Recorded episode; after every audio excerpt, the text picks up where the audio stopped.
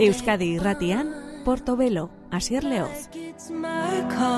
Ongi etorri entzule eta gabon deizule hemen entzuten ari garena da aspaldian jarraitu izan dugun Molly Borch.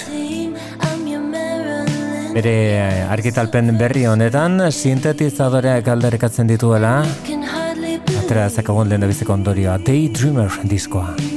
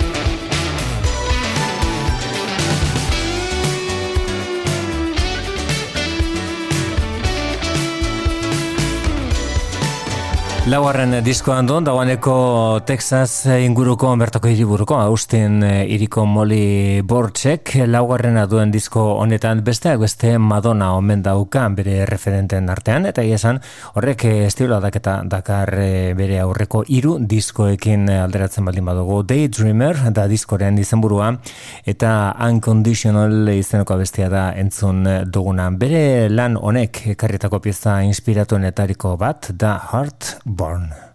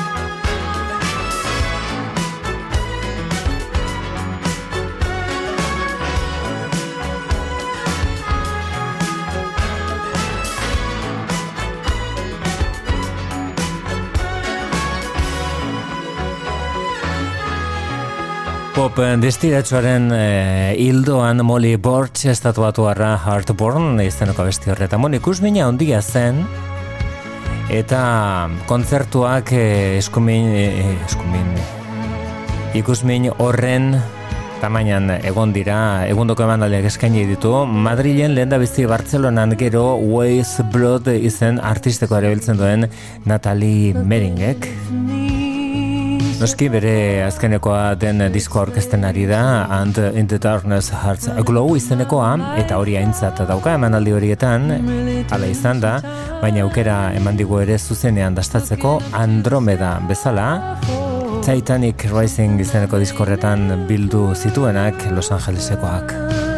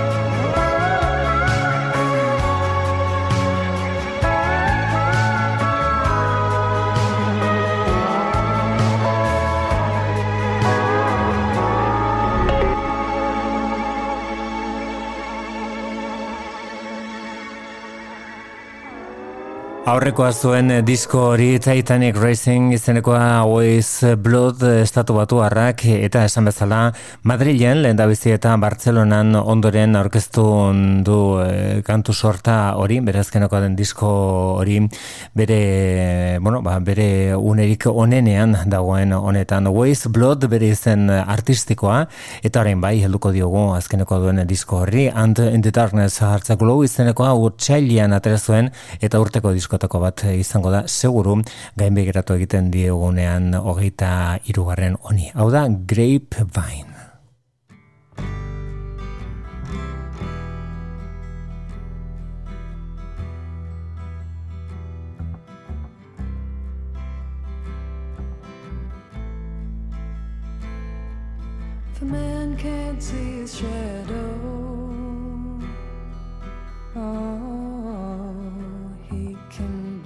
Sun all day. He can make you small. He has the power to take his love away.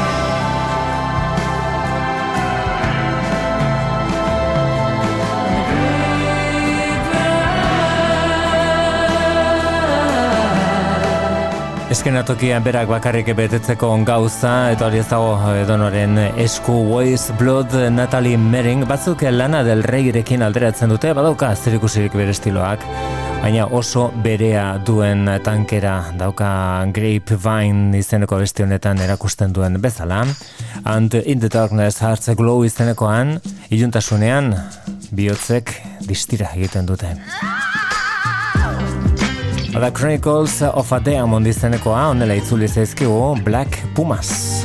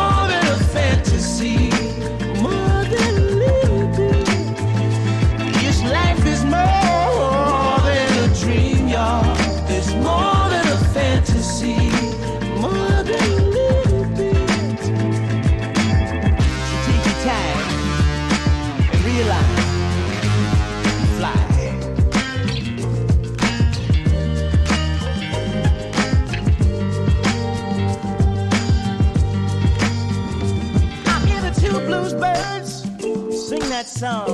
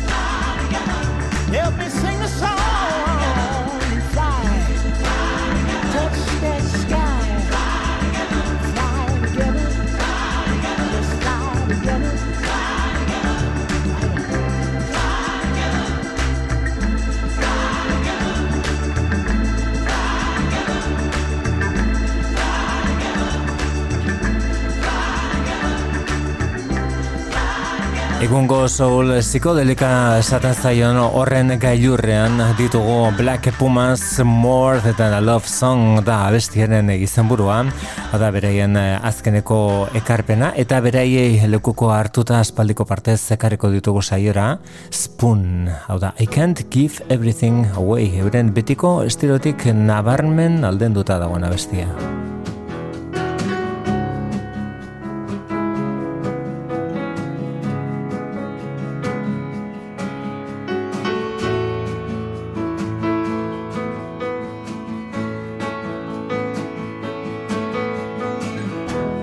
something's very wrong. The post returns the prodigal sons, the back out hearts, the flowered news, the skull designs upon my shoes. I can't give everything.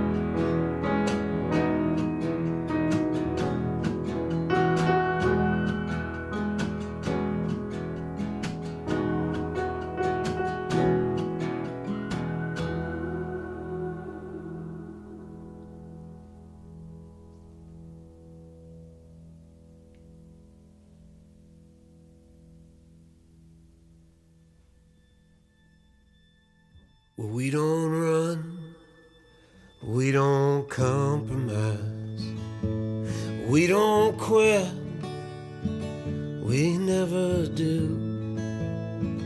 We look for love, we find it in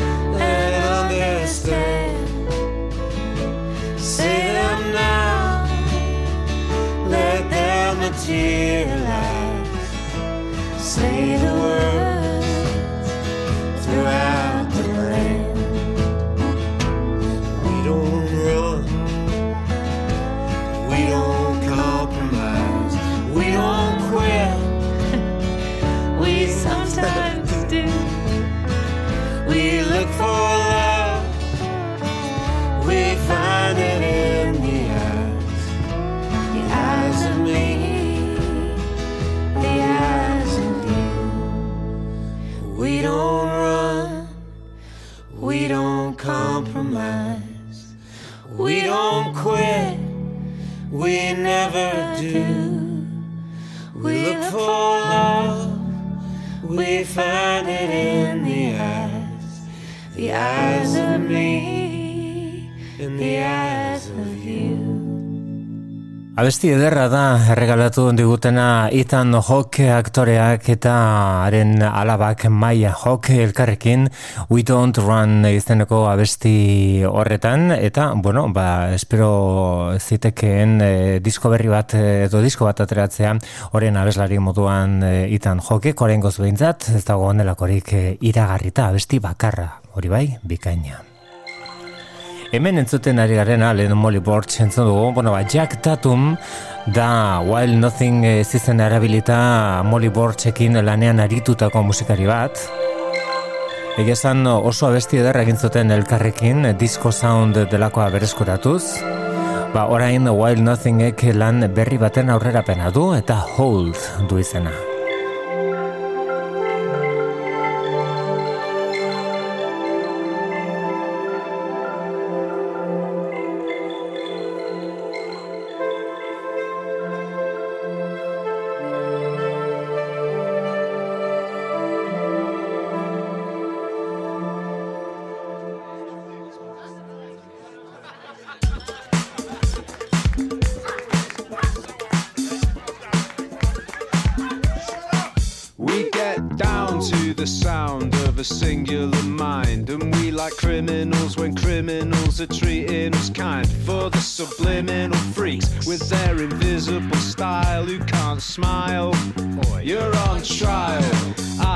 Place a bet on a game, knowing no one will score, and break a sweat watching the greats dragging their feet on the floor. Is it ambitiously weak to be proficiently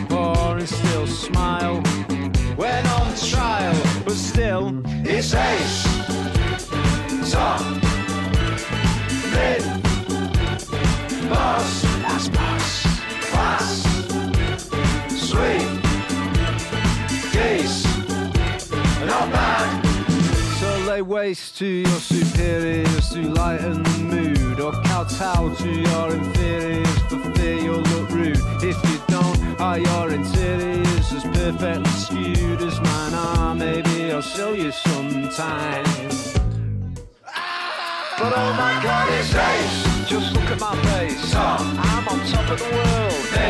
Of course it is. Why can't in business class? Pass the pot because life is so neat it can't be beat. It's decent. Me is decent. Not bad. It's alright, yeah.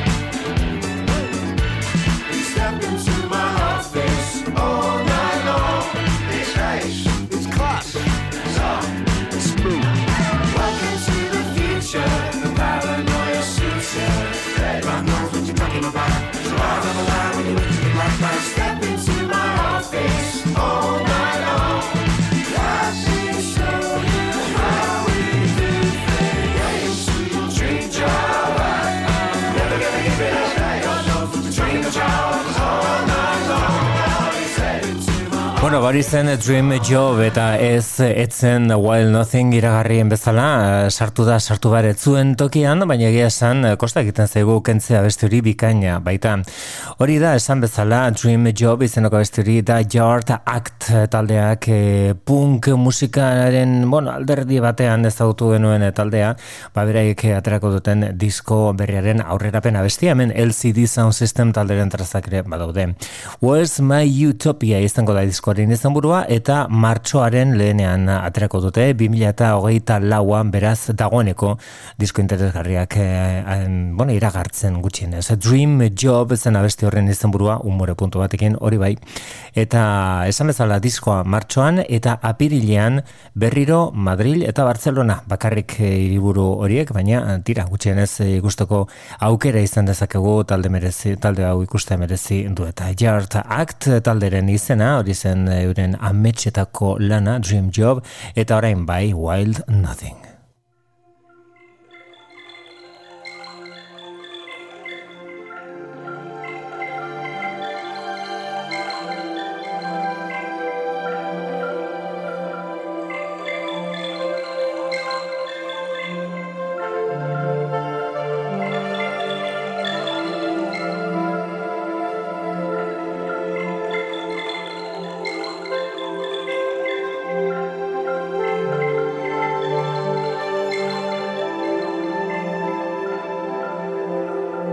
Da, diskoa zabaltzeko duen modua, Wild Nothing ek, hau da, Jack Tatum jaunak.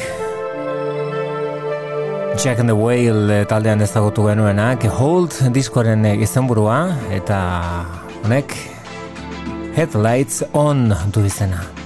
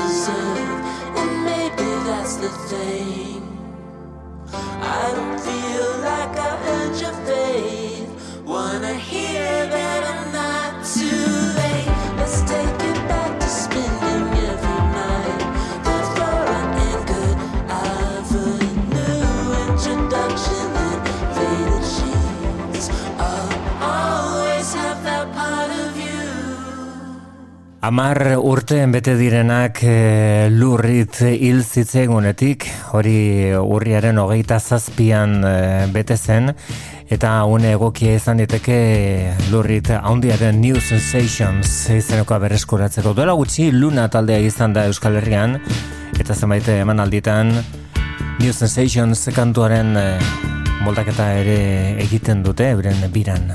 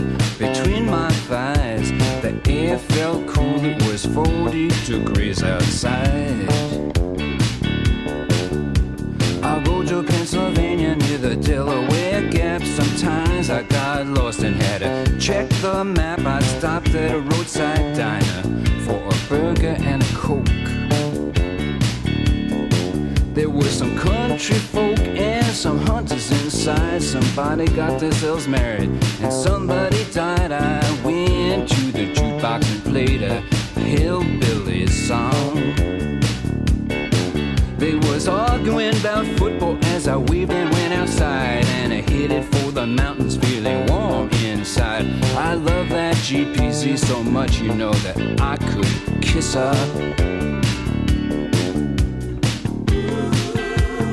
Ooh, new sensations. ooh, new sensations.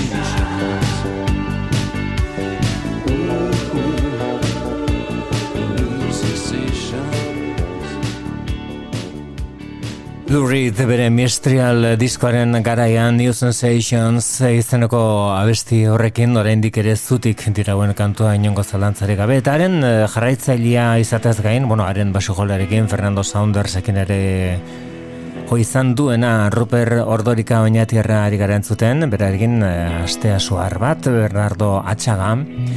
Hautsi da anfora izeneko egitasmoaren arnaz berritzea den zuzeneko grabaketa honetan, Aitzakia abenduan eh, izango dugula Bilbon eta Donostian eh, Ruper Ordorika hilaren amaseian de Bilbon, hilaren hogeita amarrean Donostian. Hau da atxagarekin egindako erdoilarena.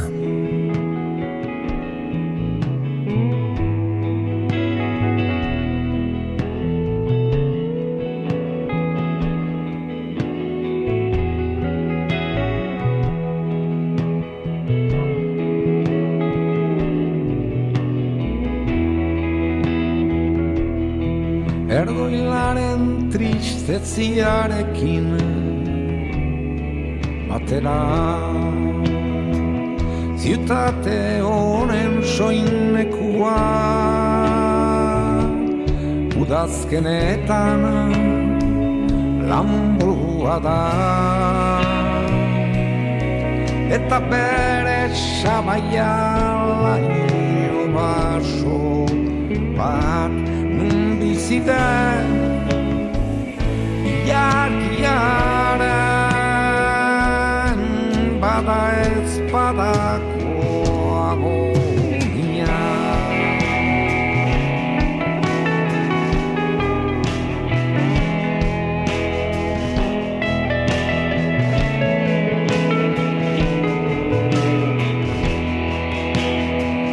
Tekala txorien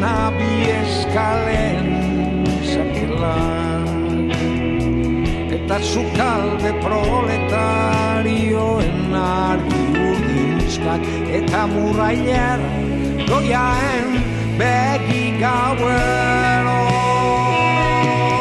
zupitzaren eta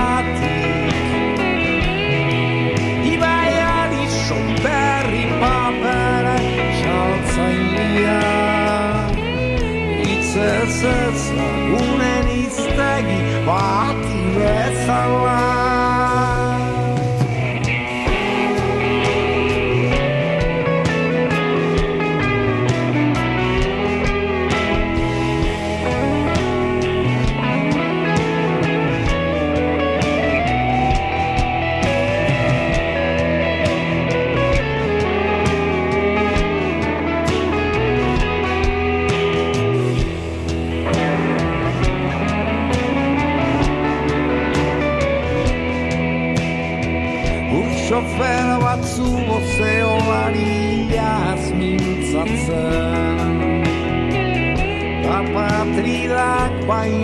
liran trenak memoria karrilen fatalitatian galdu. Zenboraren oial xinglea arratxezkoa soile arrabita baldarren nostalgia kantoietan eta arutzago Oh.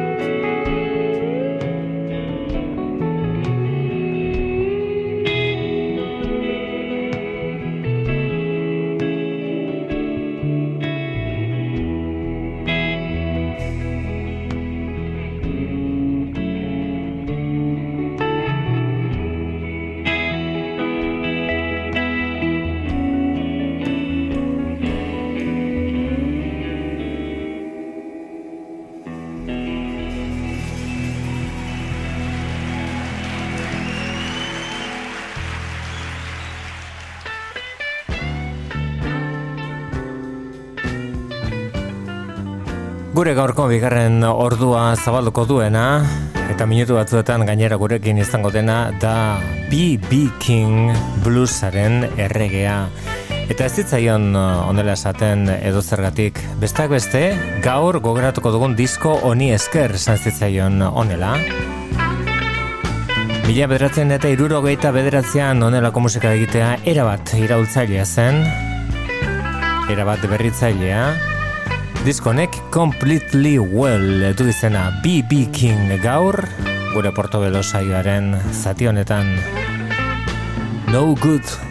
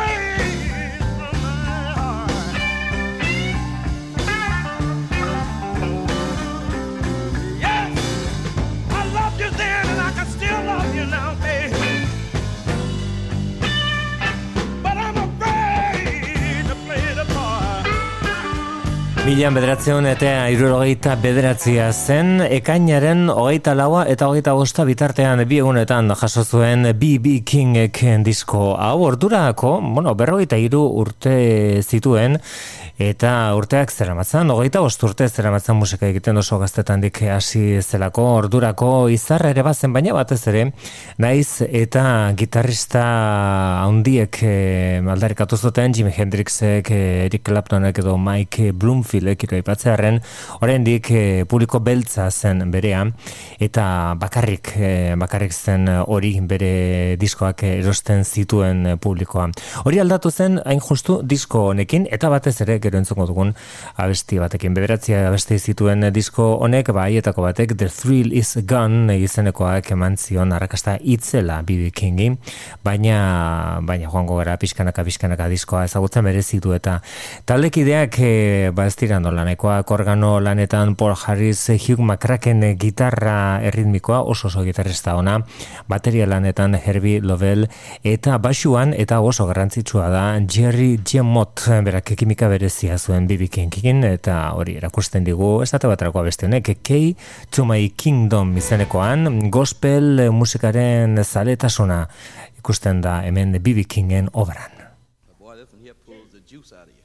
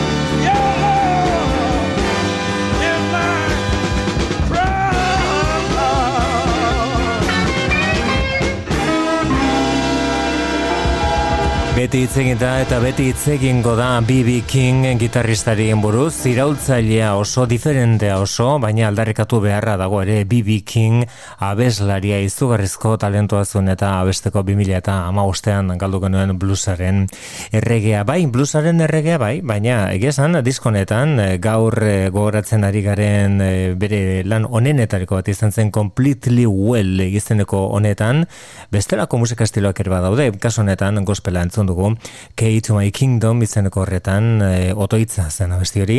Eta orain entzongo dugun beste kantu honetan berriz e, funk ariketa itzela da BB King bere bandarekin egiten duena You're losing me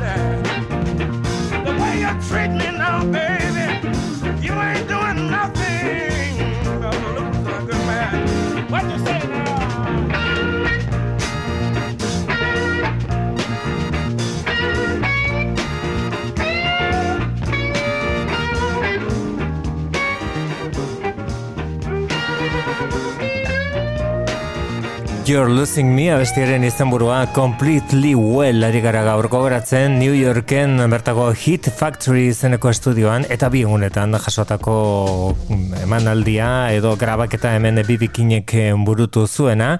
Orain entzongo duguna bestia hau da diskoa zabaltzen zuena So Excited.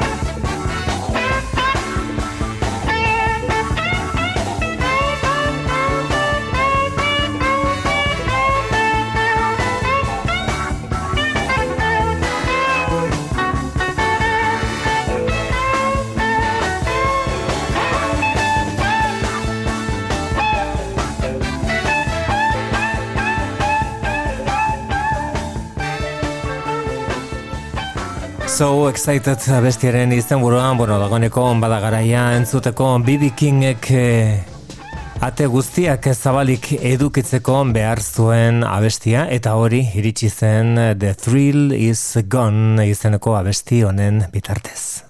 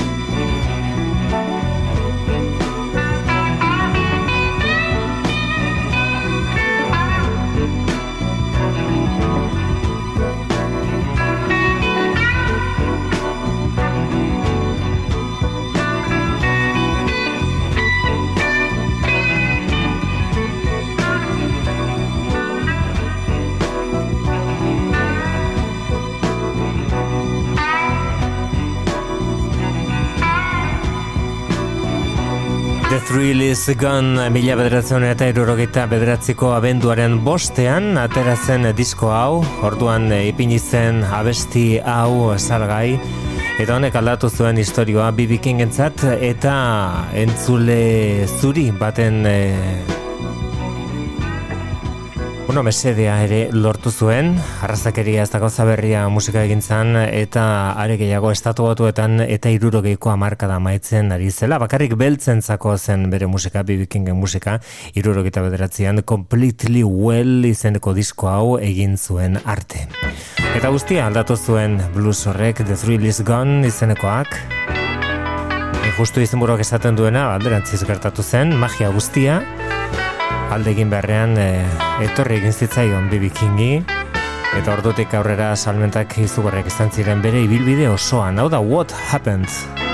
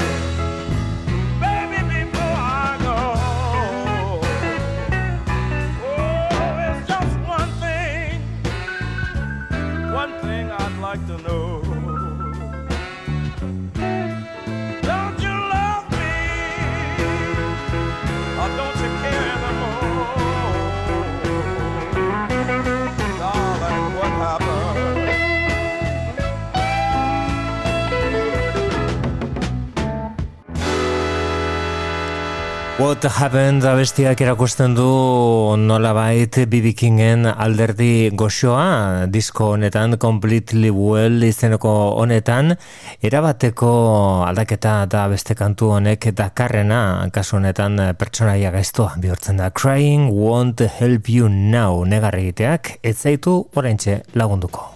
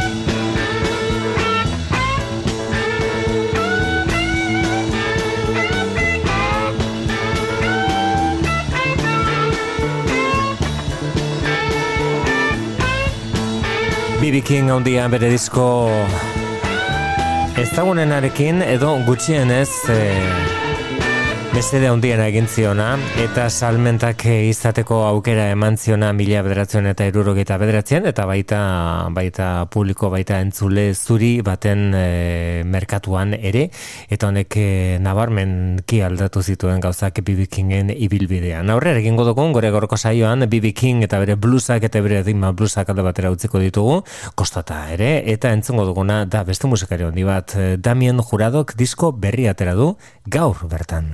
A longer.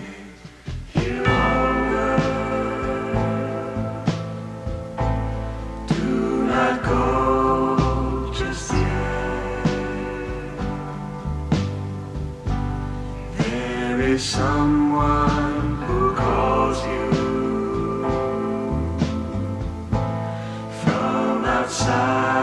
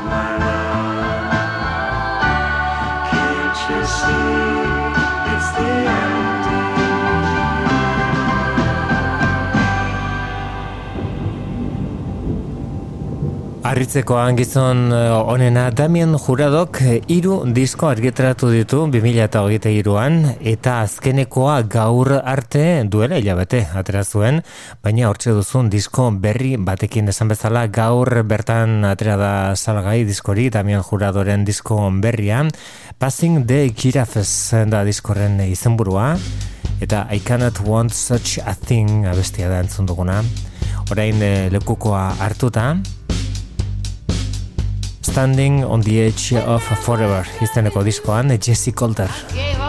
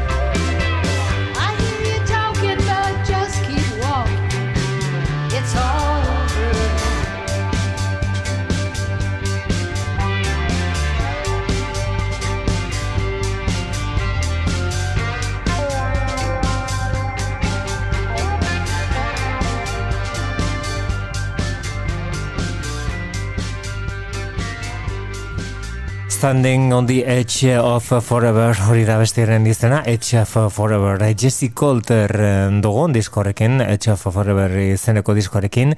Eta nolabait eh, lan horren izenburua dakarren abestia da entzun duguna.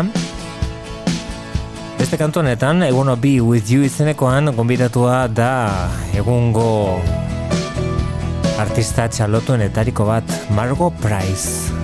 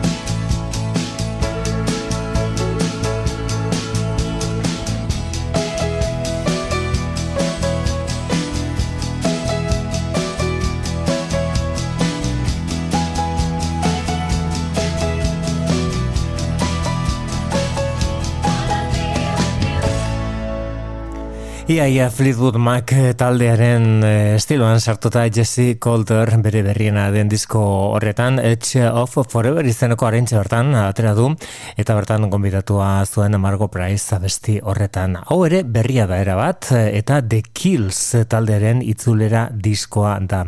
Worcester Peace eh, izeneko abestia ekarri dute orengo honetan, beraien God eh, Games izeneko disko berri horretatik.